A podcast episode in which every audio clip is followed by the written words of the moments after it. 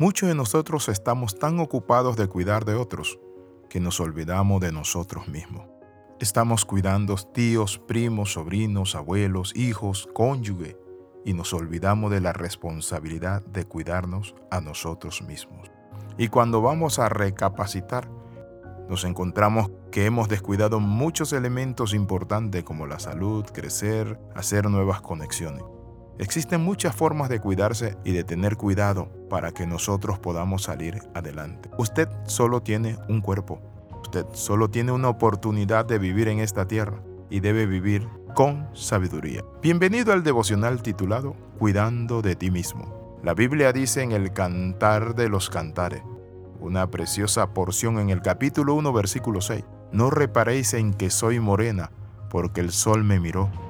Los hijos de mi madre se airaron contra mí, me pusieron a guardar las viñas, y mi viña, que era mía, no guardé. Qué interesante la tsunamita. Ella se había quemado con el sol por el trabajo que había desarrollado de cuidar lo que los hijos de su mamá, es decir, sus hermanos, la pusieron a guardar. Pero lo que era de ella, no guardó. Hay hijas que están cuidando a sus padres, a sus abuelos, a sus tíos, y se olvidan de que sus padres, sus abuelos y sus tíos vivieron su propia vida y que van a partir y se quedan toda la vida esclavizadas, es decir, no realizan conexiones con otras personas y se quedan solteronas. Asimismo, es en el hogar cuando los padres olvidan de que tienen que seguir adelante con la vida, de que sus hijos un día van a dejarle a ellos el síndrome del nido vacío. Es decir, se van a ir de la casa, van a hacer su familia y ellos van a quedar solos. Por eso Aldous Huxley decía lo siguiente, solo hay una pequeña parte del universo en la que sabrás con certeza que puede ser mejorada y esa parte eres tú. Cuando aprendes a cuidar de ti mismo, dejas atrás el estrés, la fatiga, el resentimiento y abre paso a la motivación, la energía, la paciencia, el amor propio, el dominio, pero también el cultivar un espíritu afable. Por tanto, todos deberíamos conocer aquellos hábitos que impulsan el autocuidado. Y hoy te quiero compartir algunos, pero antes quiero usar unas palabras de Víctor Hugo, que dijo lo siguiente, la suprema felicidad de la vida es saber que eres un buen administrador de ti mismo. Eso es importante. El escritor del libro Eclesiastés, el sabio Salomón, ofrece muchos consejos para disfrutar los días de tu vanidad en esta tierra. Por otro lado, existen algunas claves para cuidar y disfrutar con sabiduría de la corta vida que tenemos al paso, porque aquí somos peregrinos y extranjeros. Por eso debemos vivir con excelencia. En el Salmo 90, el Salmo de Moisés, él dijo lo siguiente, Señor, enséñanos a contar nuestros días y que traigamos al corazón sabiduría. Contar nuestros días, eso representa para nosotros que tenemos el entendimiento de que estamos de paso y que nuestros días son cortos y debemos aprovechar cada instante de nuestra vida. Por eso el primer consejo es aprende a expresar tus sentimientos. Cuando no expresas esos sentimientos y esas emociones, generas una inmensa barrera interior que te enferma, te quedas callado y eso va allí como si fuese un balón de gas, echándole gas hasta que llegue el momento que estalla. Por eso es muy importante que nosotros sigamos otro consejo.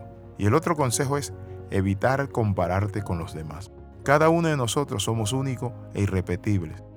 De ahí que al compararse con los demás te frustras o puedes sentirte orgulloso. Pero hay una forma positiva donde nosotros podemos ver y conocer de forma sana las diferencias con los demás para aprender y adquirir de que somos nosotros únicos, de que Dios nos hizo con un propósito. El tercer consejo es cuida tus pensamientos. Forma un grupo de personas a las que puedas acudir cuando necesites apoyo emocional y consejo que te permitan aclarar quién eres, que te ayuden, que te enfoquen en muchos momentos de la experiencia vital de la vida. Es importante tener amigos, hermanos, familiares que lo ubiquen a uno. Por eso no dejes de tener una cita con un buen amigo, con tu pareja o ir a visitar ese familiar que hace tiempo no ves, pero que te ayuda, que te inspira. El cuarto consejo es busca un tiempo para disfrutar. Es necesario premiarse, es necesario, no solo es trabajo y sacrificio. La escritura dice que Dios nos ha dado todas las cosas para que las disfrutemos. No nos ha dado las cosas para que las cosas nos destruyan, sino para que nosotros las disfrutemos. Es necesario que cada uno de nosotros saque un tiempo especial para disfrutar de esas vacaciones, ese tiempo, irnos a ese lugar, sentarnos, compartir, viajar, porque la vida es eso. El último consejo es ríe siempre.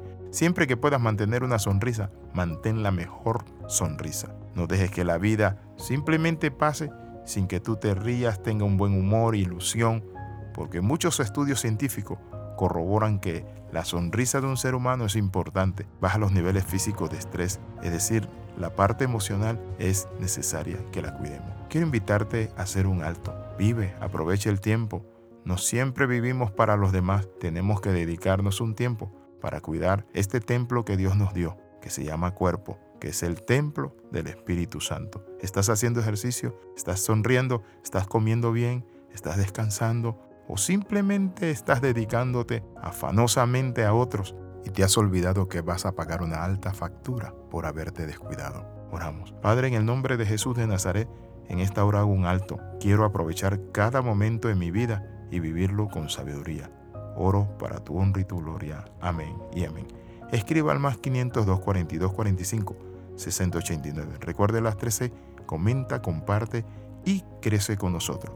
Nos vemos en el próximo emocional. Bendiciones de lo alto.